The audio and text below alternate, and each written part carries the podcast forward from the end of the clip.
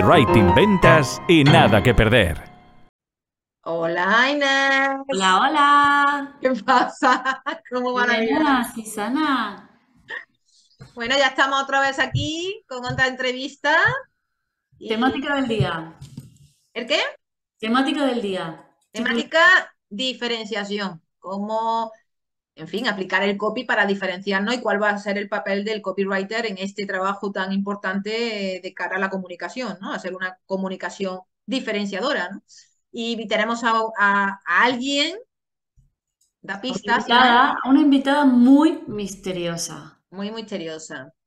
Ella Sí. hacía email marketing diario, eh, incluso yo la conocí cuando empecé en esto del copy y ya estaba ella haciendo su email marketing diario, pero en un momento determinado decidió desaparecer y claro, aquí se quedó la curiosidad, la curiosidad, ¿dónde estará? ¿A dónde andará? ¿Dónde andará? Y aparte, Entonces, pues, claro, hemos visto trabajos suyos y la verdad que yo le tengo mucho respeto a Sara Castillo por su Sí. trabajo. Y, mm, y nada, tenemos, eh, queríamos sustraerla de la cueva y que venga a contar qué tal es llevar una marca sin eh, trabajar la visibilidad de marca, sin aparecer en redes, sin hacer publicidad, sin, ah, bueno, sin el email diario también. Entonces, que sabemos que el email diario no, cap- no es para captar leads, es para mantenerlos. Pero bueno, eh, vino al canal y nos contó cositas. sí, pues nada, vamos a ver qué ha, he- qué ha sido de, de, de Sara en este tiempo, qué cosilla nos puede contar y confesar y venga, ¿le damos paso ya? Sí, sí, sí. Bueno, estamos Ah. que entra ahora, vale, pero nos va, nos va a explicar cómo optimizó eh, y automatizó eh, la entrada de los nuevos usuarios a su web. Bueno, bueno, ya los detalles nos los da después. Sí, sí, una estrategia que ha aplicado después de dejar el email diario, que es muy interesante, bueno, que mira, que podéis replicar, muy interesante. Y como siempre, suscribiros al canal para estar al día de todas las entrevistas que subimos. Va a haber novedades, que estamos trabajando en una cosita que ya se vienen cositas que ya os informaremos. Pero bueno, suscribiros y, y también os podéis os suscribir a, nuestra lista de correo, por supuesto, que vais a obtener las caras B, que ya mismo pueden que ya Aprovecharlas. cuanto antes. No queremos anticipar nada, pero aprovecharlas ahora las caras Sí, de... sí, totalmente. Bueno, damos paso ya, ¿no? Que nos enrollamos mucho. Que entre, que entre Sara y que nos cuente. Sara Castillo. Hola, Sara, Hola, ¿qué tal? Sara, Muy buenas, chicas. ¿cómo ¿Cómo estás? estamos? Muy bien, muy contenta de estar aquí. ¿Y ustedes qué? Muchas gracias por venir, por pasarte por el canal. Ya teníamos ganas también de saber por dónde estaba Sara. Así que, que nada, ese era el objetivo de la invitación, que nos cuente un poco. Hombre, queremos saber de tu inicio, de todo, pero hombre, que queríamos saber cómo, cómo estás. Gracias a vosotras por darme el ratito para reaparecer. Muy bien.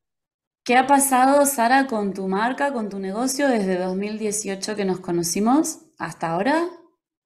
Un poquito de Vale. historia. La historia es bastante lineal. Digamos que, que mi marca sigue ahí, en pequeño crecimiento. Eh, cuando Susana me escribió, yo le, me preguntó que dónde había estado metida tanto tiempo, entonces yo le dije que estaba un poco siguiendo la estrategia del submarino. Eh, yo voy trabajando, yo me dedico a vender servicios de copy y, y voy un poco a lo callado. Yo llego a mi cliente por lo bajini, no hago bastante marketing y, y un poco es eso. Sigo en esa línea, sigo haciendo servicios, de momento no tengo productos y muy contenta. Así la verdad es que estoy bastante, bastante satisfecha. Estás haciendo servicio y muy contenta. Cuéntanos de mm, cómo, cómo, mm, por ejemplo, eh, ¿has tenido una evolución en cuanto al ritmo de trabajo, proceso de trabajo? Em, ¿cómo, cómo ha sido desde que has empezado hasta ahora? ¿Qué evolución has tenido? Sí, sí que hay una evolución, yo creo que es un poco inevitable cuando al final la experiencia se va ganando poco a poco, entonces yo creo que eso va un poco de la mano, ¿no? Eh, al principio pues pasa lo que le pasa a todo el mundo cuando emprende, que vas un poco a ciegas y dando, dando palo de ciego, valga la redundancia, ¿no? Eh, cuando ya vas encontrando un poco tu tono, tu sitio, el tipo de cliente con el que te sientes más cómodo, el tipo de proyecto donde más caña puedes dar, eh, ya como que vas encaminando un poco tu marca y tu negocio. Yo, yo creo que sigo en esas. No, no creo que haya llegado todavía a un punto de decir, vale, ¿y ahora qué hacemos? Sino que sigo encaminando eso en esa dirección. De lo que vamos a hablar hoy es en un poco el foco que le estoy dando a mi negocio ahora, que es que, que creo donde yo más puedo ser útil a otros negocios. es diferenciación. Mm. Es decir, claro, porque es curioso, ¿no? Porque encontrar a alguien que diga estoy contenta dando servicios nada más en un mundo donde eh, como no tengas un producto no eres nadie, entonces Es que pues se me demoniza mucho. Sí, sí. Me Se demoniza mucho el vender servicios. Ujú. Si queréis, sigo dándole caña a esto, ¿eh? sí, sí, Claro, dale. estábamos aquí esperando. Claro, queremos escucharte. Amplía, amplía. Yo creo que se demoniza mucho el hecho de vender servicios porque parece que tienes que pegar el pelotazo de la noche a la mañana. Esto yo entiendo que es una, un mensaje, una idea un poco exagerada, ¿no? Que es llevarlo al extremo, pero es verdad que el mensaje que, que, que se queda de, fondo un poco en el marketing que tú ves, pues, que se te metes en Twitter y al final te está dando mucha caña con es que tienes que aprender, tienes que sacar productos, tienes que no vendas tiempo, no intercambies tu tiempo por dinero. Y es un machaque muy continuo cuando yo creo que al final es un poco inevitable pasar por ese proceso de defínete tú a ti mismo para saber qué vendes después, ¿no? Eh, créate un oficio o lábrate un oficio, mejor dicho, y entonces ya irás un poco viendo dónde te lleva eso. Claro. Me parece un poco, por lo menos en mi caso, ¿eh? Yo entiendo que esto no es para, no creo que, que sea igual para todo el mundo, pero a mí sí me parecería un poco imprudente dar, el salto como tan directamente o tan a saco a vender productos, a meterme en una membresía, por ejemplo, que sería como algo así muy simbólico, Mm. del salto más drástico. Sí. Y, y yo creo que cuando tú encuentras ese punto de, sentirte cómoda dando servicios de copy, al final eh, estás labrando ese oficio y se te crea como una especie de distinto, estás construyendo como una especie de distinto a la hora de, de, de, eh, de- de elaborar esos servicios que, que, que después te va a facilitar mucho el, el enseñar a otra persona, el guiar a otra persona, el dar otro tipo de servicios mucho más especializados, dar una formación también mucho más especializada y mucho más con o más mimo, con más, más específica para según qué tipo de proyectos y clientes, ¿no? Yo creo que, que la idea es un poco esa, que, que, que vayas creando tu propio foco y tu propio huequito en Mm. el mercado o, o pues llamarlo como quieras. Mm. Vale, o sea que no es que a un futuro tampoco lo te hace asco, simplemente que estás en este proceso, estás en esta fase, estás muy contenta y No, para nada, no le hago, no le hago asco para nada, me parece como que sería el, el camino natural, el paso natural lo siguiente, ¿no? Pero, pero creo que todavía no es el momento. Me siento bastante cómoda donde estoy ahora mismo. Sé que algún día llegará, pero no tengo prisa, que creo que también es un poco importante el no, Claro. el no fustigarte por dar ese salto tan con tanta presión externa, ¿no? Que, que es un poco la presión que te llega de fuera y la que te impones tú a ti misma por, por hacer lo que se supone que tienes que hacer. Tal cual. Oye, ¿y en qué sectores te has estado moviendo? ¿Te refieres a, pues es que ya que- Mercados eh, de clientes. Mm. Vale.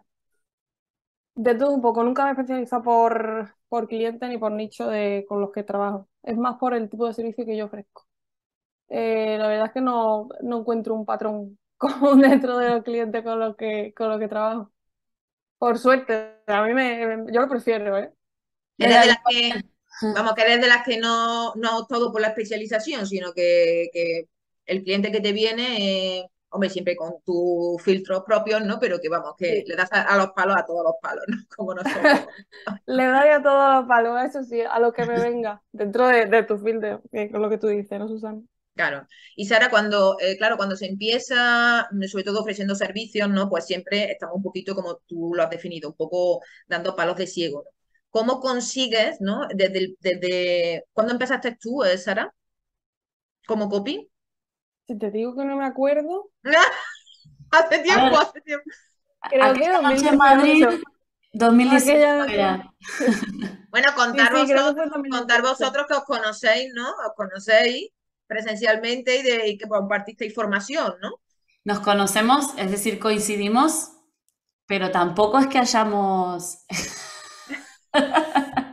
Era un final de curso, ¿vale? Ya. Un final de curso, era la salida del cole. Con botellón incluido, ¿no? Te hayan incluido. Sí, sí, sí, sí. Con agua con misterio, con agua con misterio. Qué bueno. Sí, habíamos ¿Y ese qué- acabado una qué año fue? formación. ¿Qué, año fue? 2018. 2018, por esa época, ¿no? Más o menos te lanzarían, ¿no, Sara? Sí. Y Sí, de hecho yo creo que fue tal cual, tal y como salí de la, de esa formación, ya me, me tiré un poco a la piscina y me, me dediqué a dar servicio. Vamos, no, no, no recuerdo que haya habido un, un espacio de tiempo, de pausa o de, de premeditar un poco las cosas, de qué hago ahora después de esta formación. Fue como a lo loco. Ahí sí que me fui a lo loco. Claro, no, pero al final es verdad que la- en los principios coges todo tipo de clientes a cualquier precio, todo este tipo de cosas que todos caemos, pero quiero que me cuentes un poco, ¿no? Eh, Porque tú hablabas de eso, ¿no? De que ahora sí es verdad que, que con, con la práctica y con los servicios te vas enfocando por el tipo de cliente y tal, pero me gustaría saber cuál es el proceso para llegar a ese, a ese tipo de clientes que te llegan, ¿no? Y, cuéntanos un poco cómo te llegan también ya ahora, ¿no? Desde la, desde el principio hasta ahora, cómo te llegan ahora. Ahora mismo me, me llega todo por recomendación de clientes actuales y clientes con los que he trabajado antes. Hasta hace un tiempo, es verdad que yo tenía como este sistema que, que tanto se ve ahora, ¿no? Que tú tienes una fuente de publicidad, también puedes estar trabajando el blog y un poco ya eh, que tú vas prospectando a, los ci- a ciertos clientes, entran en una serie de, de email, que es la, la estrategia del email diario, y a partir de ahí ya me conocían y al tiempo me contactaban. Eso llegó a un punto en el que yo ya decidí pararlo, porque yo sentía que era como, ¿sabes la, la maquinita esta que te lanza pelotas de tenis constantemente y tú estás ahí con la raqueta que ya no das para más? Puedo parar dos, tres, cuatro pelotas, pero no puedo pararlas todas, ¿no? Eh, yo me vi un poco en esas. Eh, entonces decidí ir definiendo un poco la frecuencia de ese email diario hasta que llegó un punto en el que eh, no mandé ningún email más. Ya dije, hasta aquí hemos llegado, no doy más email. Tengo una secuencia montada que la verdad es que tiene bastante tiempo, eh, sigue en activo, pero desde ese momento decidí no hacer más marketing hasta que yo me viera un poco también con la flexibilidad de eh, aceptar proyectos o clientes nuevos que no tuvieran el filtro este de o te conozco ya o conoces a alguien que me conoce. Mm. Y, y un poco ese sería el resumen. Sí, llega a ese punto, vamos, ese es el punto ideal, ¿no? Que te vengan clientes ya, o, o- o eso, como tú has dicho, ¿no? Ya me conoces o bien, eso es el ideal, ideal total. Se No sé si es el, no sé si es el ideal del todo, porque al final vosotros trabajáis con clientes también. Yo, yo imagino que dais servicio todavía. Eh, siempre va a haber un poco, le, le tienes que contar un poco la cantinela al cliente de que no todo es el copy y que tiene que haber un trabajo de marketing más amplio detrás. Entonces, el hecho de que yo no haya, no haga marketing es un poco contradictorio, ¿no? No creo que sea lo ideal, creo que es muy cómodo, creo que ahora mismo me funciona, pero entiendo que no va a tener, o sea, no es algo que pueda tener un recorrido eh, eterno, ¿vale? No, no va a tener como un, un recorrido muy largo, simplemente por no tirarme piedras contra mi propio tejado y porque si yo concibo que mi negocio tiene que tener más etapas de aquí en adelante, eh, eh, no, no es viable el no hacer marketing, claro, no lo veo viable. Claro. Vale, pues paso a paso, ¿no? Claro. Y ahora tú desde, el- desde calladita y en la sombra, no sé hasta qué punto te enteras de lo que va pasando o, has o como hay gente que conocemos que dice, mira, no quiero saber nada porque me lleva tiempo y me intoxica la cabeza. O si tú estás mirando por detrás de la puerta, viendo cómo se mueve, qué se cuece y qué te parece. Yo soy muy cotilla, sigo cotilleando mm, muy de vez en cuando. Es Eres de las nuestras, eres de las nuestras, eres de, de la sí, yo, yo voy por ahí mirando por la vidilla por detrás. Pero no, no es un constante, es verdad que no es un constante porque eh, yo sé que si yo estuviera todos los días constantemente cotilleando a ver qué pasa en, en nuestro mercado, en mercados eh, un poco circulares, ¿no? Al nuestro, ahí sí me entrarían las prisas de ponerme a hacer muchas más cosas de las que estoy haciendo. Ah, soy consciente de que eso ya me, me encendería a mí un poco por dentro, ¿sabes? De, venga, vamos a hacer cosas ahora. Entonces, un poco por, por detox, ¿sabes? Por no, no crear como ese apego tampoco a estar constantemente recibiendo información y por el no acelerarme a mí misma, ¿sabes? Como, no intentes hacer lo que estás viendo. Totalmente, ve tranquilita. Te entiendo perfectamente. ¿Y, y, qué- y ves cosas raras? Sí, danos, tu impresión, ¿no? De cómo se, qué estás viendo desde la sombra.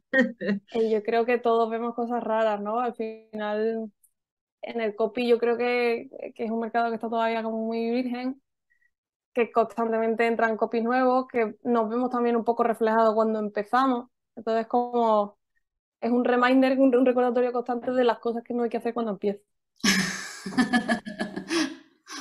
yo, creo que sí, yo te lo digo con toda la humildad del mundo, me parece que es lo natural. Mm, y no creo que tenga nada de malo, pero es como. Es un poco agridulce, ¿no? como, me, encantaría sentarme contigo, que estás más blandito que el pan de molde, y decirte, venga, vente, vámonos por aquí.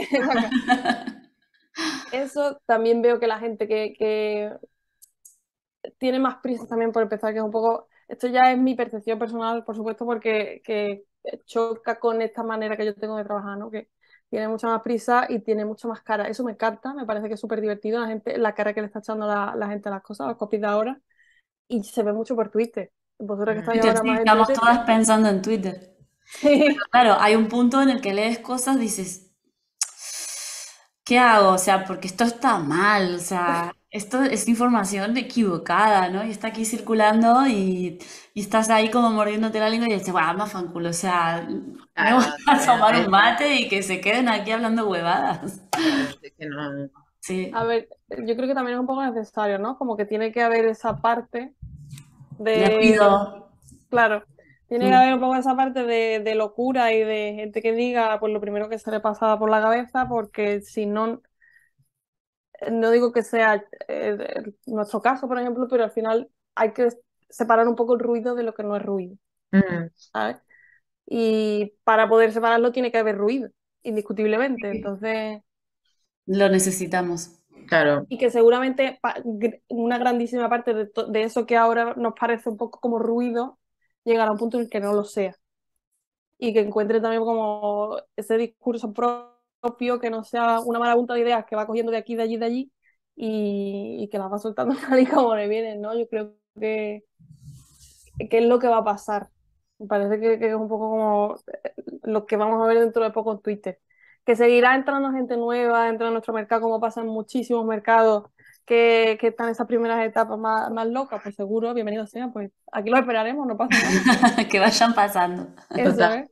Y cuando, Sara, cuando tú dices que, claro, volverá a retomar el marketing, porque es que al final, claro, es normal. Eh, eh, ¿Qué vas a retomar? Es decir, ¿qué, es lo que más te atrae? ¿Seguirás con el email eh, marketing?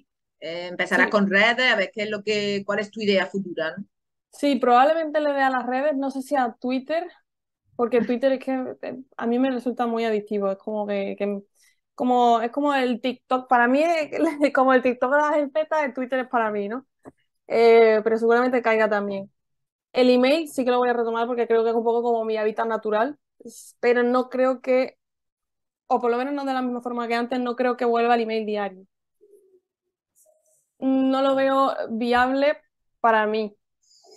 no, no creo que, que, la palabra sea viable, simplemente es como que creo que quiero probar otro tipo de estrategia. Estrategia, y no repetir lo que ya he hecho antes y lo que al fin y al cabo pues veo constantemente en mi bandeja de entrada, ¿no? Porque me voy a mimetizar un poco con lo que, lo que ya he hecho y lo que no quiero volver a hacer, ¿no?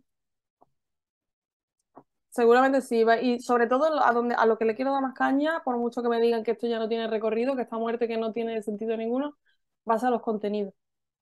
A los contenidos porque es un, un un tipo de, de marca con el que yo me siento muy cómoda, creo que da mucho juego y, y creo que es muy reciclable, que se puede convertir en muchas cosas más. Eh, y al final, pues es eso, ¿no? Eh, contenido, hablo del blog en concreto. Mm. Vale. Vale, vale, genial. Porque tú, eh, de las estrategias cuando tú empezaste, de las estrategias que aplicabas, ¿cuál fue la que más te funcionó a la hora de captar clientes y, y darte a conocer como marca, Sara?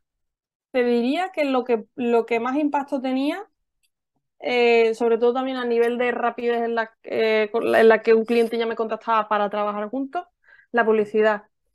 Eso en, en una primera fase. Yo, yo eh, creo que, hubo distintas fases. No en una primera fase, la gente me contactaba muy rápido después de ver un anuncio, aunque se tuvieran que suscribir y recibir una serie de email para poder contactar conmigo. Es verdad que esos primeros anuncios aunque pasara una semana, dos semanas, tres semanas, se quedaban un poco ahí en la, en la mente de la gente y me contestaban a raíz de eso. Nunca pasaba tanto tiempo, la verdad es que era un, un contacto muy rápido. Eh, nunca entendí por qué. Después con el tiempo vi que la gente se hacía un poquito más eh, las remolonas. Se hacía, nos hacíamos los remolones, ¿no? La gente me leía en el email, pasaba un tiempo y es lo que, lo que decía después, ¿no? Cuando dejaban de recibir llegué, recibían el último email, veían que no, aparecía nunca más por su bandeja de entrada y ya se quedaban ahí poco con la incógnita de dónde está esta chiquilla, que ha pasado, que me escribía todos los días, que la tenía aquí como las notificaciones dándome al lado todos los días y, y ahora ya no está, ¿dónde se ha metido?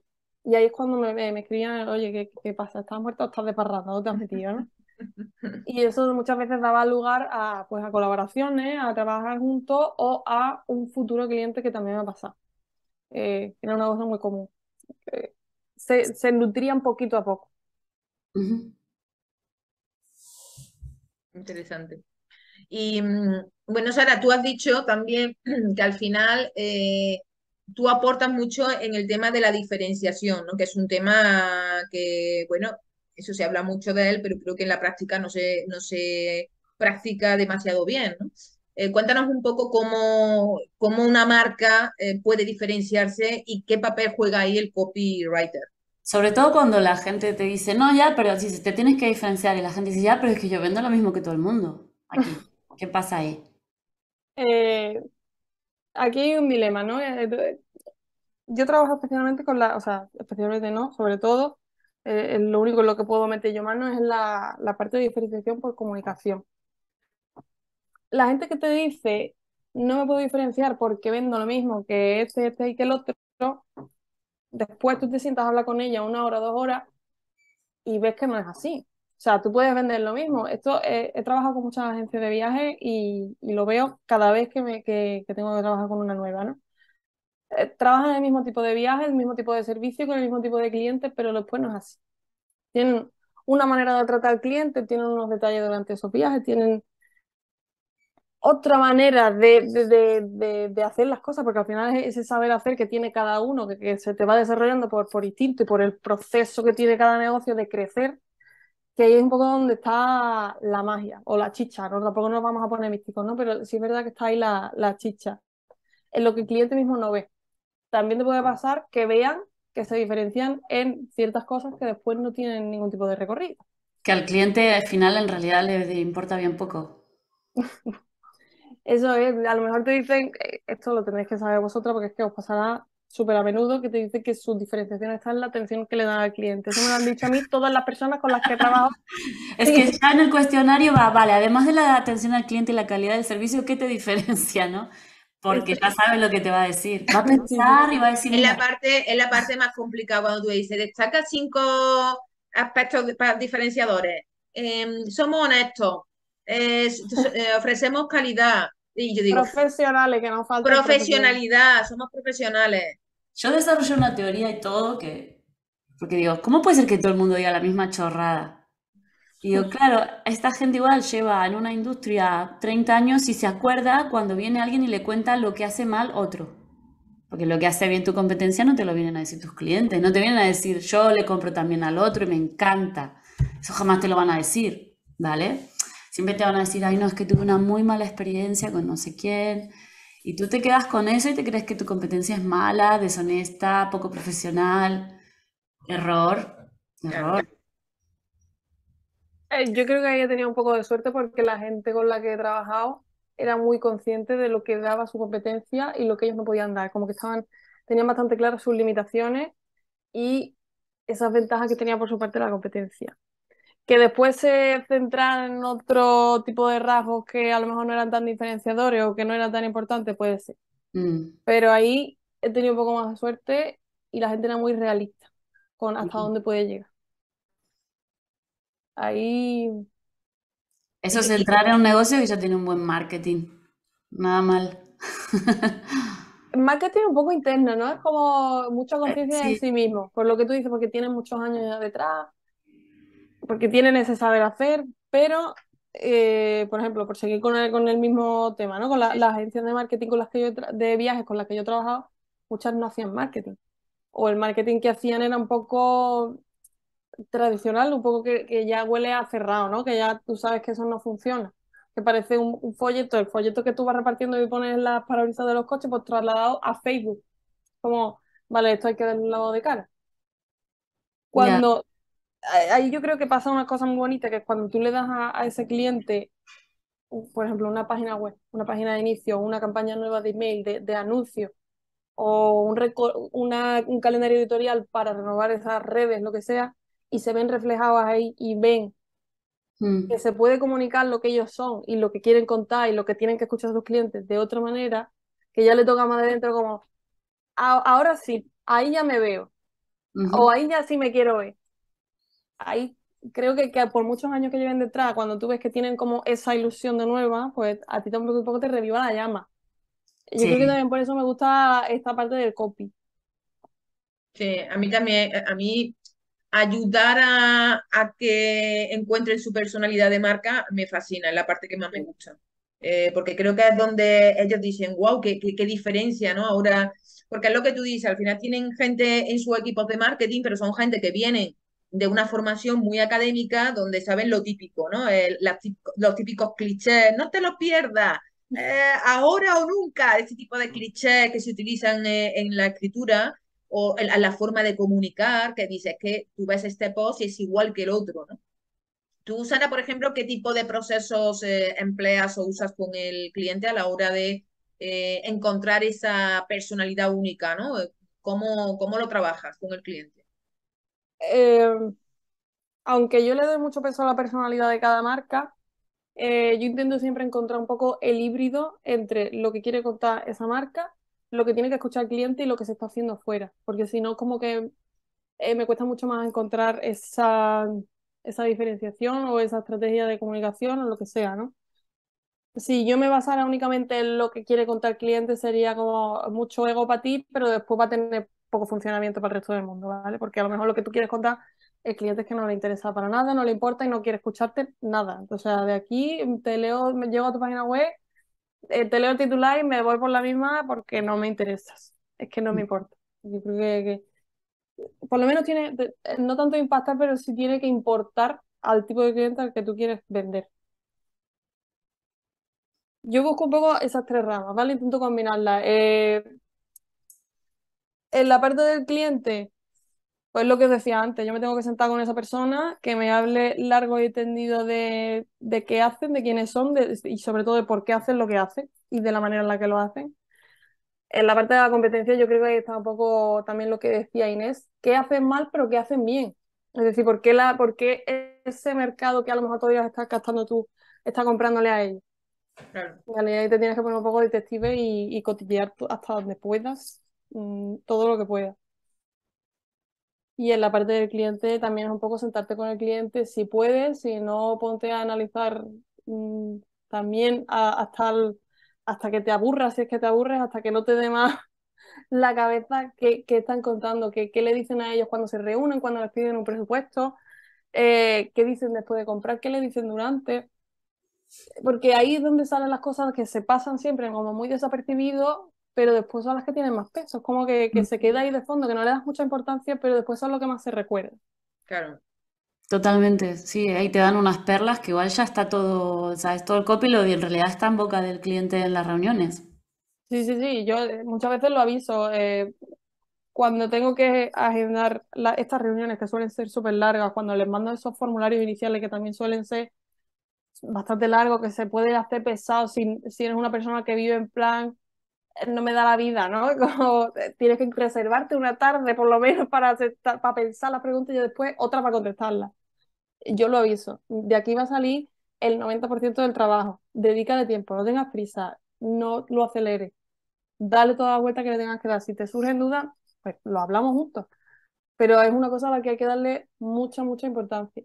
Porque sin esto yo creo que nada, nada sale. No de, no de copy, sino de ya a nivel de negocio. Si tú no eres capaz de sentarte una tarde a pensar en tu propio negocio y en cómo hacer las cosas, pues hay que revisarse. Tu problema no es el copy, tu problema es otro. Sí, Ya. sí, sí, total. El- Sí, sí, es una parte que le cuesta mucho. Mm. Y Sara, eh, tú habrás trabajado con marcas personales, con marcas corporativas, empresas, ¿no? Eh, ¿dónde te resulta más fácil aplicar la diferenciación? ¿En, marcas personales o en pymes, empresas? Me resulta más fácil en empresas, pero me resulta más divertido en marcas personales. Yo creo que hay un poco la dualidad, ¿no? Eh, es verdad que en empresas he tenido la suerte que siempre he trabajado con gente que ya tenía mucho recorrido detrás, que eso no significa que tuvieran una, una audiencia ya construida, que tuvieran como mucha presencia en Internet, pero sí tenía mucho recorrido y había mucho donde rascar. Y, y al final es lo que dice Inés, de ahí es donde salen las perlas. En marcas personales te da mucho juego, porque tienes mucha más flexibilidad, tienes como, esa, eh, como un lienzo en blanco para ver qué sale de aquí, qué te inventas, qué cuentas, qué te estás inventando a ti mismo, ¿no? y me parece mucho más divertido, porque al final es como eh, tú te sientas con una única persona y estás creando su persona, su marca personal mano a mano. Entonces como tiene ahí un poco más de... es más ñoño, ¿no? Es como más, más cursi, más de... hay más intimidad. Sí, sí, mm. Y luego y te, te, has pasado, te ha pasado de, de, que luego no se puede aplicar ni la mitad de lo, según el tamaño de la empresa, ¿no? ni la mitad de las propuestas te las, eh, el departamento de no sé cuál eh, no te las aprueba? Me ha pasado en cierta medida que yo cuando, cuando estoy trabajando, por ejemplo, en una página web, siempre intento o colaborar directamente con la persona que va a llevar el diseño y las campañas, pero sobre todo por centrarnos en esto, porque me parece más gráfico, en el diseño de la web, o hacerlo yo. ¿vale? Yo te paso a ti una muestra de cómo debería ser el diseño, siempre respetando también tus patrones de marca, y que eso sea la imagen que salga después, ¿vale? Lo que me ha pasado, porque al final el eh, diseño y copy tienen que ir juntos, tienen que ir de la mano, si no es un poco una locura. Si yo te transmito a ti una cosa con mi copy, pero tu diseño transmite otra completamente contraria, está, es completamente una guerra interna constante, ¿no? Eh, me ha pasado sobre todo que tú des unos textos, que, que se trabaje un diseño, que eso ya tenga un sentido y que diga, no, no, así no. Me lo doy la vuelta, esto lo maqueto de esta manera y, y, a lo mejor no te lo, no te lo comunica, aunque tú lo pongas como condición de, mira, esto lo tengo que revisar yo, si vas a hacer algún cambio, tenemos que, que, verlo juntos, mm. porque si no, no tiene sentido, ¿no? Pero si después tú, tú revisas pues esos trabajos a los meses, a los años, lo que sea, y ves que lo han cambiado, es como, amigo mío, amigo mío, que a ver qué es lo que está haciendo. Eso es lo que más me ha pasado. Que me toquen los diseños, que, que cambien un poco el sentido y esa, esa imagen que queremos transmitir, pero no tanto que me, que me metan tijeras en los textos, que me digan así no de esta manera. Eso es muy, muy poco común. Yo, yo te diría que, que no me ha pasado nunca o casi nunca. No recuerdo ahora mismo ningún caso concreto que hayamos tenido que hacer, rehacer un texto de cero o que por razones de, gente de arriba digan, no, así no. Em, que tenía una pregunta y se me acaba de ir, me he quedado en blanco. No, no, no, es que, era muy buena. piensa, piensa, Susana, vamos. Me lo creo, me lo creo. Qué mal es. una pregunta estupenda. Mira qué rollo, porque es que de verdad, es que últimamente se me, a todo, tío, de la cabeza. Esto es una mierda, la edad es una mierda. es el tiempo que nos tiene a todas nubladas. Yo es que estaba, estaba escuchándote, Sara, y, no, me di cuenta de algo. Digo, qué tonta, en su momento no me di cuenta. Porque en un, eh, un caso de estos que no me dejaron los... ¿Ya la tienes? Ahora espera porque te voy a distraer. Sí, sí, Apúntala. Eh, no, que, que me, nos dijeron eh, que no, o sea, constantemente era no, esto aquí no, esto aquí no entra, esto aquí no, o sea, eran como, no sé, cuatro departamentos, no sé. Y, y dicen, no, mira, le dicen al final, no, la que me contrata a mí sí que estaba a tope con toda la idea inicial, pero luego en los dos siguientes niveles no, no pasaba. Entonces, desde la junta de arriba, eh, o sea, era una internacional que tenía departamento en España, ¿no? Eh, le mandan, nosotros lo que queremos es esto, y le mandan una web sobre bicicletas. Claro, ella me dice, eh, ellos son ciclistas. Entonces, ahora caigo, ¿no? Que claro, ellos quieren esto y, y te dan una web en donde está la foto de la bici y una palabra.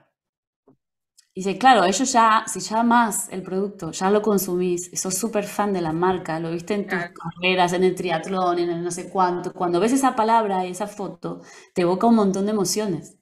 Si la gente no es capaz de entender que si no te conocen y ven una puta foto con una palabra, eso no evoca nada, solamente falta aquí, ¿no? O sea, todo el otro trabajo de la marca. Y, y nada, mi- mientras contabas, digo yo, claro, qué, qué- qué tonta. O sea, eh, eso no lo, no lo argumenté, fue más tomar por saco. O sea, Claro, es como la habéis gente, pagado, o sea, que como queráis vosotros. claro, es como la gente que es muy fan de Apple, ¿no? Es que yo quiero el copy de Apple, pero vamos a ver. Tú tienes la autoridad, la marca construida, eh, vamos a ver, es que claro, yo La quiero minimalismo, yo quiero textos. Es que cuidado, porque es que Claro. Es que esto ocurre también por nuestra parte por el, el un poco entender y detectar por qué quiere el copy de Apple. ¿Por Exacto. qué le gusta esa palabra de esa web de bicicleta? ¿Por qué? Sí, sí, sí, sí. Y persuadirlos en la medida de lo posible, claro. Claro, y tam- si se puede encontrar un punto medio, perfecto. Es decir, si eso casa con lo que tenemos que contar como copy y lo que tiene que escuchar el cliente, estupendo, pues nos adaptamos a lo que tú también quieras transmitir, ¿no? Pero si es un poco a lo loco de, mira, es que a mí me gusta esta web, ¿por qué? No sé, porque me gusta, porque llevo ocho años comprando la- las bicicletas aquí, Ya. eh, eh, ya es un poco jugada adivinanza, ¿no? Es como, vale, no- ahí no puedo hacer yo mucho más, como que es eso, tenemos que seguir rascando nosotros, eh, depende más de nosotros que de ellos, creo yo. mm, eh, Sí, sí. claro, Nosotros, ellos, parece aquí como si estuviéramos en conflicto constante, ¿no? no, no, no, no, No. queremos mucho a nuestros clientes. Eso es. No, eh, que la pregunta que ya además está en relación con esto, ¿no? Yo creo que hay una parte, cuando nosotros trabajamos la diferenciación, es algo muy abstracto. Es decir, en la práctica se ve, porque se ve en toda la comunicación, pero es de las partes más complicadas a la hora de eh, ponerla en valor por en cuanto a nuestro trabajo, ¿no? Porque no, no es lo que da resultado inmediato. Es decir, una diferenciación de marca, una vez construida, es a largo plazo, medio largo plazo. Es decir, la gente dice, wow, qué guay, qué personalidad, eh, me parece súper diferente. Vas captando, pero no es una cosa tan inmediata como otro tipo de, de copy enfocado más a mejorar la conversión directamente. No sé si me explico. ¿no? Hay una parte ahí que a mí me resulta complicado cuando se hace esa diferenciación, hostia, cómo vender esos resultados que no son tan impresionantes como decir que, que gracias a mi copy he logrado un millón de facturación, ¿sabes? ¿Te has acordado la pregunta entonces? Vale. Eso era la reflexión esa, Ah, decir, vale, vale, ¿cómo vale. logramos, cómo logramos eh, eh, poner en valor esa, ese trabajo nuestro de, de- de trabajar la diferenciación en las marcas, ¿no? Porque al final la Bueno. gente se mueve mucho por los resultados económicos inmediatos, ¿no? Y entonces hay partes del copy, que es la construcción de la marca, que es más complicado venderlo. No sé, me- Claro, no yo creo que eso es algo que, que tenemos que dejar claro desde el principio, desde antes de empezar a trabajar con ese cliente, qué objetivo va a tener cada texto o qué es lo que estamos haciendo ahora y para qué, ¿no? Eh, si tu objetivo al hacer, por ejemplo, una página de inicio para una empresa nueva, una empresa que tiene ya mucho recorrido, pero es, es prácticamente todas las páginas web que tienen en el mismo mercado son iguales, eh, ¿qué es lo que quieres? ¿Quieres hacer una campaña de conversión ya para conseguir X venta de aquí a dos meses? ¿O, lo que quieres es separarte de esas páginas web que son tan iguales, tan similares, todos esos negocios que parece que se mimetizan entre ellos? Eh, Ahí yo creo que entra más el, el- lo que hacemos antes de empezar a trabajar con ese cliente, que el venderlo después. Yo creo que hay que venderlo antes y no después. Sí, lo que pasa es que hay una parte al final en el copy que tú tienes que, aunque también esté enfocada a la conversión, tú al final le das personalidad.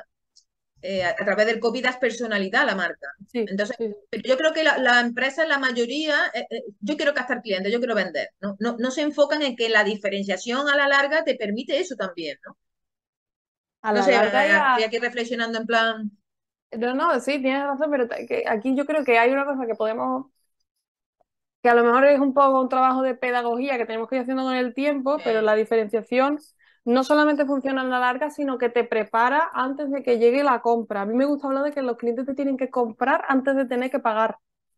Es decir, si tú eres capaz de construir una diferenciación súper clara y una personalidad de marca súper clara que se te clave en la cabeza desde el primer momento en el que tú ves un anuncio, que es algo como muy fugaz, que parece que siempre tiene que estar orientado sobre todo a conseguir X objetivos, pero si tú eres capaz de transmitir eso y que se quede clavado en la cabeza desde el principio, estás allanando un poco el camino a la venta, ¿vale? O a, a la conversión que quieras, ¿vale? Al objetivo que quieras cumplir.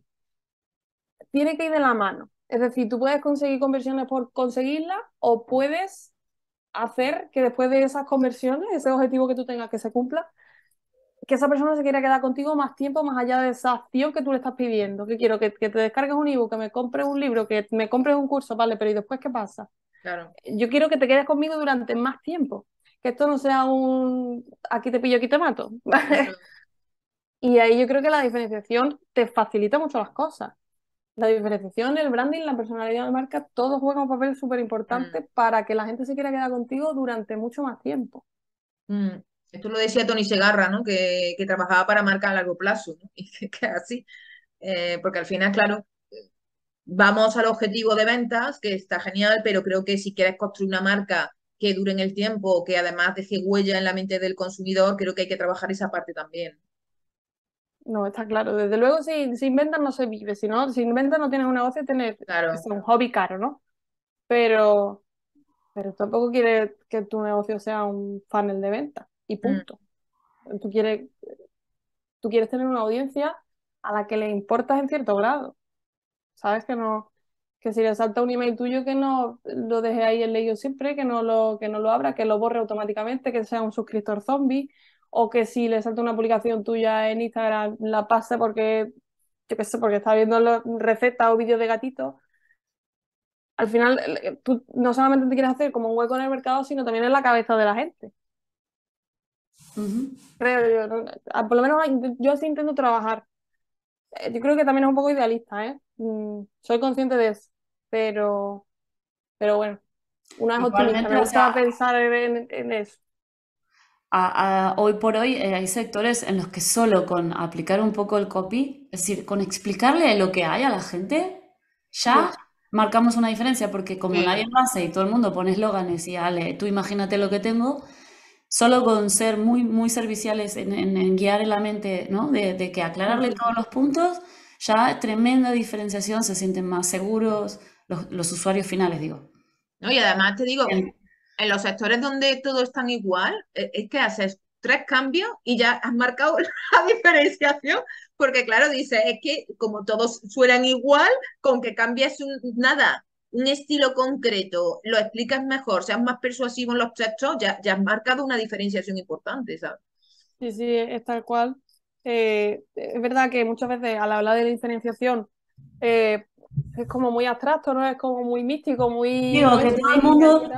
Piensa que se tienen que ser, no sé, putos modernos. Efectivamente. Muy así. Y igual Claro, no. parece que diferenciación es pues, hacer bromas, hacer humor, hacer juegos de palabras, ser Apple y tener como ahí siempre la vuelta de tuerca, ¿no? A, a cualquier Claro. cosa que escribas. Y no es así. También tienes que saber en qué grado o qué volumen, qué tono le das a, a todo lo que dices, porque no hace falta hacer un circo de cada mensaje. Sí. Ya no te flipes, ¿no? Tampoco molas tanto, ¿sabes? Claro, eso ya es un poco culto al ego, ¿no? De, vale, pues hasta dónde quiero llegar. Sí, sí. Ay, ahora no me acuerdo. Habías compartido algo, Susana, que era alguien que era sobre, sobre copyrighteado, ¿no? Era un mensaje como... Dices, a ver, no sé, quiero una escalera. ¿Qué me estás contando? ¿El qué? No me acuerdo. ¿El No, imposible, no. Era una, era una gráfica, era un cartel en el que alguien para que, no sé, para que no pises el césped, Ah, bueno, hacía acordar de tu ex, dolor. no Sí, sé. sí, sí. Era tremendo. Era eh, eh, cuidado o no. Recicla o, igual que no. Recicla igual que tú es, no sé qué. Digo, pero esto que tiene que ver. Esta es la sé. huerta. ¿eh? no te hagas gracioso, ¿sabes? O Sí, sea, sí, que sí, sí. relájate. Sí, la peña se, se le va un poco por ahí. Y Sara, ¿tú, tú has trabajado con marcas, eh, bueno, a lo mejor personales o marcas corporativas importantes, es decir, que tienen ya un recorrido, que tienen peso, muchos seguidores. Eh, ¿tú has trabajado con ese tipo de, de marca? Sí, eh, también a lo callado. No sé si quiero, creo que lo voy a callado. manteniendo a lo callado, pero sí, pero sí. ¿Tú en algún momento has, has- has aplicado la prospección fría, es decir, te has puesto en contacto con clientes que te gustaría ver, que te gustaría trabajar con ellos? ¿Lo has hecho alguna vez? Eh, Sí, de hecho mi primer cliente fue, es que además fue el, estuvimos un año trabajando juntos y fue así, fue de casualidad, de, de, de les escribí, oye, mira, tengo que hacer tal. Además creo que fue como para las prácticas de- del curso y de, esa formación primera que nos, nos soltó y al mundo a lo loco. Y, Y desde entonces, Y desde entonces fue, y ahí fue como Bueno, arranqué. a ninguna de las dos ha ido mal, ¿eh? Es es decir, bueno, mira, o ayudó para el primer impulso, está muy bien, hombre. Sí, es que claro, también está la mentalidad del que compra, ¿no? Sí, Dices, "No, es que aquí la mentalidad como que y la me actitud. llamo". Sí, sí, o sea, Está clarísimo. ah, claro, había que recuperar lo invertido. Como sea. Sí, sí. Yo también agarré ahí a alguien que, que estuve un montón de meses trabajando.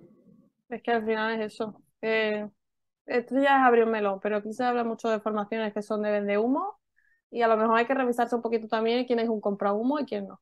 Claro. Sí. Yo he hecho, eh, el otro día, eso, en una entrevista, yo lo, lo decía, ¿no? Como consumidor tenemos una responsabilidad. Tenemos que tener un criterio a la hora de lo que compramos. Que todo el mundo hemos caído, ¿eh? Que hemos caído en, hostia, vaya mierda formación. Pero bueno, intenta caer en, en una inversión más o menos que puedas mantener. Pero claro, si tú haces inversiones de 10.000, 20.000 y después te encuentras una auténtica mierda, hostia, mm, también tienes que hacerte una autocrítica. Y, Sí, sí, tal cual. Hay de todo. Ay, es que el otro día estaba cocinando y escuché una- un anuncio, ¿sabes? Cuando me, al final me dio palo entrar y buscar el, el- el que lo enviaba. Pero era, era como lo peor de lo peor. Tipo, consigue un millón antes de un año, sin experiencia, con solo no sé qué. Tú no tienes que hacer nada, nosotros lo hacemos por ti y no vas a correr ningún riesgo. O sea, ya, en plan, a ver, más engañabobos. No se puede, o sea, si tú de verdad te quieres comprar esa... Yo que vengo de Argentina, que es como el país de... El país, no, un país de, de- de donde hay muchísimo engaño, claro. tenemos como una- unos radares, ¿no? Como que al final nos pasamos de desconfiados, ¿no? Claro. Pero digo yo, el que cae en un tipo de anuncio así, ¿qué mentalidad tiene? A ver, Sí. Totalmente. Yo creo muy que verde. hay que trabajar, ¿eh? Hay que trabajar eso, sí o sí. Sí, sí, sí. No Pero sé. bueno, ta- también os digo que es más, más juego para nosotras. Mm, Para nosotros, para cualquier copy, porque tú ves esas cosas y al final. A mí, por ejemplo, esto es una cosa que me funciona súper bien cuando quiero hacer campaña, sobre todo publicidad, cuando quiero hacer anuncios, ¿vale? Que tengan también esta cosa de diferenciación. eh, ¿cuál es el cliché más cliché de tu mercado? ¿Que gana un millón en un año? Pues tú tranquilo que te voy a hacer un anuncio que me hable de esto y que se ría de esto y que la gente se- que lo leo vea se ría contigo. Y eso funciona, eso funciona que da gusto. Sí, sí, sí, sí, te lo ponen a prueba, ¿eh? Se lo ponen a huevos, se te dan el trabajo hecho. Total, total. Bueno, Sara, eh, ¿cuál van a ser tu primer, vamos, tu plan, tu plan en poco tiempo? ¿Qué, qué tienes en mente? ¿Qué quieres hacer? ¿Qué... Cuéntanos De un poquito. momento, la web que se va a encontrar la gente si se mete en mi web eh, después de esta entrevista no va a existir. Se va, va a haber un lavado de cara. Esto Anda. también es un, Yo te he visto que has cambiado varias veces la web, ¿eh? sí, sí, esto es un pecado mío capital, que es que lo, vamos, lo cometo por gusto. Eh, Cambio la web por castigo, porque me divierte, es decir, me, como, Por castigo. sí. Venga, que te toca otra vez cambiar la web, Sara. No, no, pero es una cosa que a mí me, me entretiene mucho, me, me, me obliga un poco también a esa renovación constante. Es decir, aunque yo vaya a lo callado, eh, yo internamente sigo trabajando muchas cosas, ¿no? Eh, claro. De mi negocio. Y el cambiar la web a mí me fuerza mucho a el, venga, ¿qué- ¿cuál es el siguiente paso? Eh, ¿qué, qué quiero transmitir ahora? ¿Qué- ¿Cómo va a cambiar el copy? ¿Cómo va- no es cambiar, cómo va a evolucionar el copy, cómo va a evolucionar la imagen. Y eh, yo creo que es una cosa que me divierte muchísimo. Seguramente debería dejar lo menos, porque es verdad que cambiado la huella varias veces, pero no va a ser la última, eso lo aseguro, seguro que no. Cambio de web, cambio de emails. Eh, cuidado si te suscribes ahora, no, no va a ser lo que recibas en un futuro.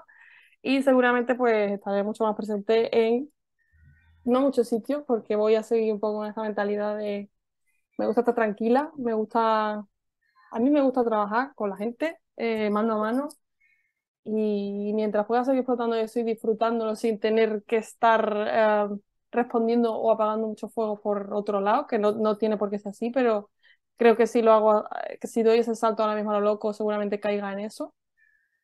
Entonces, vamos a ver poquito a poco, vamos a empezar por ahí y a ver qué pasa. Eso, eso va a ser un poco el resumen de todo, ¿no? A ver qué pasa. Ah, Muy que- bien, vamos a bastante, estar atentos. bastante. Porque yo quiero modificar la web, pero mira, yo a mí se me hace un- una montaña, ¿eh? Es como quiero cambiarla, quiero cambiarla, quiero cambiar el embudo. Mira, qué pereza. Es la parte que más pereza me da, vamos, te lo digo.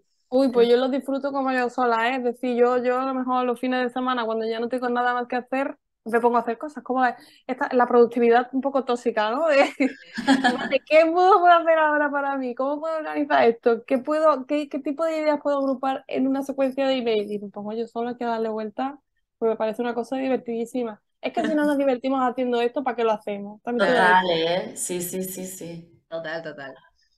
Bueno, Sara, pues, ¿tiene alguna pregunta más, Inés, por ahí? No, ya, si no se abría otro melón. Pero y tal, pero yo creo que ya. No hay más melones, a mí me encantan los melones. No, ya, este, por ejemplo, la productividad. Tú como eres naturalmente, o sea, mm, tóxicamente productiva, entonces Sí. no necesitas... O sea, no, no te voy a dar más rodeo. Sí, el cuerpo me pide, eh, es como que lo llevo un poco innato, ¿no? El cuerpo me pide estar trabajando y haciendo cosas constantemente. Si no es trabajando, que sea algo que sea socialmente considerado como productivo. Eh, esto, por supuesto, yo lo limito porque si no me voy a volver loca y me voy a arrancar todos los pelos de la cabeza y no creo que tenga mucho futuro. Entonces, Pero, por ejemplo, porque a veces estamos mucho tiempo, yo, por ejemplo, mi, mi productividad, eh, entre comillas, se va al garete cuando de pronto estoy investigando más de la cuenta a un cliente. O- claro, eh, claro. Productividad, Sí, pero eso hay que diferenciarlo de... ya no es rentable, ¿no? O sea, Eso, rentabilidad, pero claro. Bueno, entonces podemos diferenciarlo como ser productiva de verdad o ser un poco adicta al trabajo o adicta a la imagen que tenemos de la productividad. Yo caigo en la segunda, porque es verdad que, que me tomo mucho tiempo para hacer las cosas. A mí me gusta... Yo trabajo considerablemente lento, creo que investigo considerablemente lento porque siempre tengo ahí un poco como la retaíla de que ahí fuera hay una idea mejor o a lo mejor ahí está el ángulo que estoy buscando o está aquí o está allí, ¿no? Esto también es un poco ser súper consciente de uno mismo y saber ponerte freno y dónde ponértelo y cuándo ponértelo, ¿no? Eh, pero sí, más que productiva, yo soy adicta a la productividad. que no es lo mismo. Claro, no tengo, tampoco tengo ningún reparo en reconocerlo, ¿eh? Es, es adicta a esa sensación de, ay, esto ya lo he hecho, qué bien. Sí, de, venga, ahora tengo otra cosa más que hacer. Ya no es solo saber que estás tachando cosas de la lista, sino que hay más cosas que La tachar. siguiente. Claro. Esto no lo hagáis en su casa, ¿eh? Esto está muy mal. Yo, yo estoy en el momento en el que lo mido todo. Lo mido todo y, y saco mis cuentas porque el tiempo es oro. A mí me encanta, vamos a ver, yo, mi proceso de investigación también es muy largo, me encanta investigar, es la parte que más me fascina, porque ahí saco mi vieja del visillo y empiezo a investigar competencias que hacen, que dejan de hacer, pero claro, eso puede ser ilimitado en el tiempo. Entonces llega un momento que dices, "Hostia, esto ya no es rentable. Es que claro, hay un momento en que hay que parar, ¿no? Que yo sé que es complicado, ¿eh? Porque al final si te gusta el curro, pues, pero hay que parar, Que está un poco el pecado, ¿no? Que si te gusta lo que estás haciendo, claro. te lías, te lías y al final no hay quien te saque de la cara de la pantalla. Es como que se te queda ahí pegado, te conviertes en una. Total, total.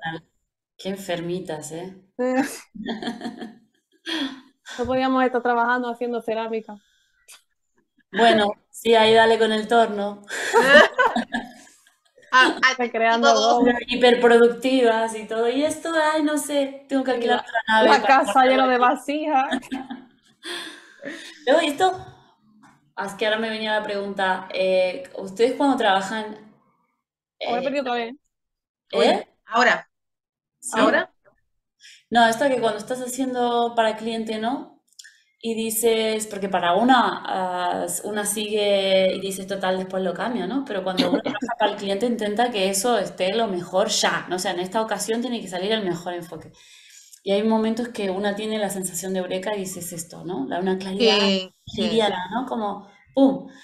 Y hay veces que, lo, que no, no, no es tan certero, o sea, la sensación interna, no, la emoción no es tan así, pero una entonces sigue el patrón, dice, bueno, pues voy a tener que poner esto y sigue eh, Claro. lo que hay que hacer, ¿no? Aunque no- Tiramos de la experiencia de, claro, claro. Es que es tal cual. De hecho, creo que es más, muchísimo más peligroso no tener ese patrón. Es decir, el fliparse.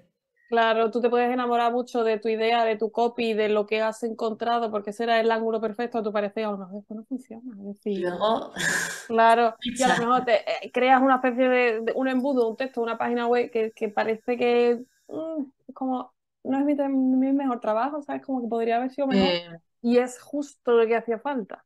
ya, O eh, has acertado, has tocado las teclas que tenías que tocar porque sabes qué piezas tienes que juntar, qué, qué pasos tienes que seguir. Entonces, como eh, el distinto hay que fiarse se- según cuándo. con pinzas. Sí, claro que pero no mucho. Claro, al final te tiras mucho tiempo pensando, venga, a ver si encuentro esa perspectiva, ese punto que nadie ha tocado, esa gran metáfora con la que voy a construir toda la estructura. Pero es que dices, vamos, yo a veces digo, mira, no, vamos a lo simple. Si es que, que el mensaje sea claro, que sea persuasivo, que lo entienda rápidamente el lector, que esté bien estructurado, es que al final dice, pues voy a lo simple. Que muchas veces no, no- nos perdemos en eso, ¿eh? En fin, pero sí, bueno, hay que tener la práctica. hay que tener un checklist súper claro de qué es lo que tienes que conseguir y, y no te salgas de ahí. Si te Mm. sale algo súper grandioso, pues estupendo para ti, una palmada. Celebrarlo con una cerveza, pe- pero no- que no sea eso tampoco lo que busquemos en cada texto, porque si no también es una guerra constante con tus expectativas. Es decir, eh, Que también, sí, sí, sí, sí. complicado, complicado. qué dilema, ¿eh? Uf, Ah, no, hombre, este trabajo es muy bonito, pero hay partes que dices, Dios mío, ¿para qué he elegido este proyecto o, o esta historia? ¿no? Hay, hay- momentos jodidos, ¿eh? De, de muchas dudas, ¿no? De con cada cliente es una montaña rusa, ¿eh? Sí, sí. Y- Pero de, de verdad, o sea, que Hay clientes que dicen, wow, qué pasada, y después dicen, sus. Claro, porque si es un sector donde hay mucha competencia, la diferenciación es muy importante. Entonces tú tienes que ver, o sea, a ver, esto lo han repetido en 50.000 sitios ya. A ver cómo encuentro yo la perspectiva diferente. En otros es más fácil. En los que todos dicen lo mismo, eso es facilísimo. Porque es eso, voy, voy a lo, a lo más, pero otros sectores son más complejos, claro. Sí, sí, pero sí, incluso donde hay mucha variedad de, de posicionamiento, de diferenciación de cada mensaje, siempre hay patrones. Es decir, parece que no, pero es que siempre los hay. Aunque haya Eh, 15 millones de negocios que compiten contigo y parece que cada uno son de su padre y de su madre, después tú te pones a analizarlo. Que no hace falta esto, es- eso, analizar los 15 millones porque es que es lo que decíamos antes, no acabamos nunca, ¿no? Pero a la que tú encuentres dos, tres, cuatro patrones entre esos, esos negocios, ya tienes un camino un poco más claro. Claro. vale, esta gente va por aquí, pues voy a intentar tampoco salirme porque no es cuestión de reinventar el mercado, pero de, vale, por aquí podemos seguir. Claro. Pues genial. Bueno, yo creo que hemos dado todos los palos, ¿no? Aquí la entrevista también. Yo creo que sí. Después de esta entrevista no tenéis claro que tenéis que diferenciaros, entonces tenéis un problema, ¿eh? Bueno, Hay Sara, que eh, ha sido un placer, eh, un placer conocerte, tener esta conversación y, y muchísimas gracias por pasarte por el canal. El gusto ha sido mío, totalmente, vaya. Y nos encanta que, que, bueno, que haya aquí un, un, ex- un espécimen dentro del mercado que puede moverse perfectamente sin, lo- sin seguir el mismo camino marcado por el resto, Aquí voy a hacer un, un parón porque creo que sí es importante decirlo. Por favor, no hace falta hacer tanto ruido. No, de verdad que no hace falta. Podemos ir a los callados y no pasa nada. Es súper divertido también. Se vive bien, no es cuestión de supervivencia y se disfruta igual. Y Sí, hay que tener cuidado con esa hiperactividad sí, eh, que se transmite desde las redes, porque además, vamos a ver, yo, yo, yo también a veces he caído, ¿no? De decir, "Ah, ay, tengo que hacer más, tengo que hacer. No, y dices, para, para, porque esto no es el objetivo ni el camino. ¿eh? Sobre todo cuando estamos dando servicios, porque es, es un trabajo muy entregado, es decir, que, que implica mucho esfuerzo mental y al final no puedes estar en 50.000 cosas. ¿no? sí. Hay que encontrar un poco el equilibrio. Sí, Pero, pero lo que dice Inés, hay que darle un poquito de variedad también a, a esa imagen de cómo tenemos que vendernos a nosotros mismos. muy bien. Pues Sara, mil gracias por pasarte por aquí. A vosotras. un abrazo. Sara. Adiós, chao. Hasta pronto.